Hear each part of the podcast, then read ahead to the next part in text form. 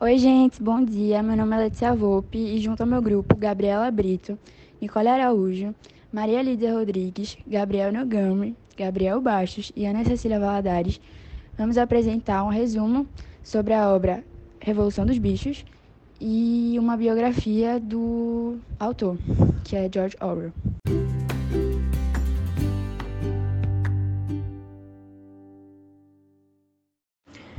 Eric Arthur Blair, conhecido como George Orwell, era um jornalista e escritor inglês que ficou famoso pelo livro 1984. Ele nasceu em Motuhari, Índia Britânica, em 1903, no dia 25 de junho. Sua carreira literária começou quando desistiu de ser militar e se deixou levar pela literatura.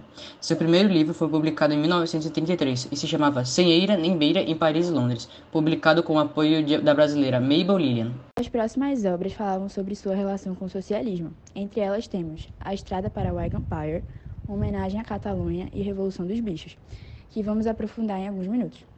Foi o livro mais vendido de George Orwell no século XX, publicado em 1945. Infelizmente, George Orwell não pôde comemorar por muito tempo sua fama com o livro, pois faleceu no dia 21 de janeiro de 1950, devido a uma tuberculose. Revolução dos Bichos é um livro escrito por George Orwell, que fala sobre uma revolta liderada por animais.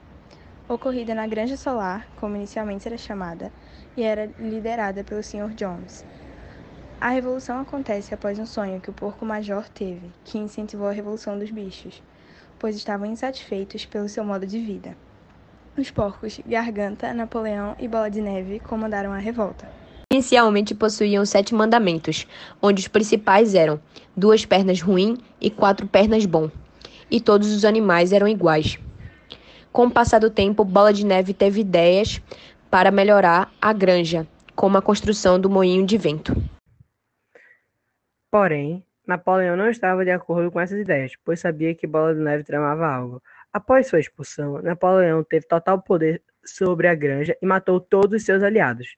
Posteriormente, Napoleão e os outros porcos começaram a adotar práticas bastante semelhantes às dos humanos e mudando a essência da revolução, aderindo a atos abusivos. Agora eu vou deixar vocês escutando um trecho dos Bichos da Inglaterra, uma canção onde o porco major cantou para o restante dos animais. Lutemos por esse dia, mesmo que nos custe a vida. Gansos, vacas e cavalos,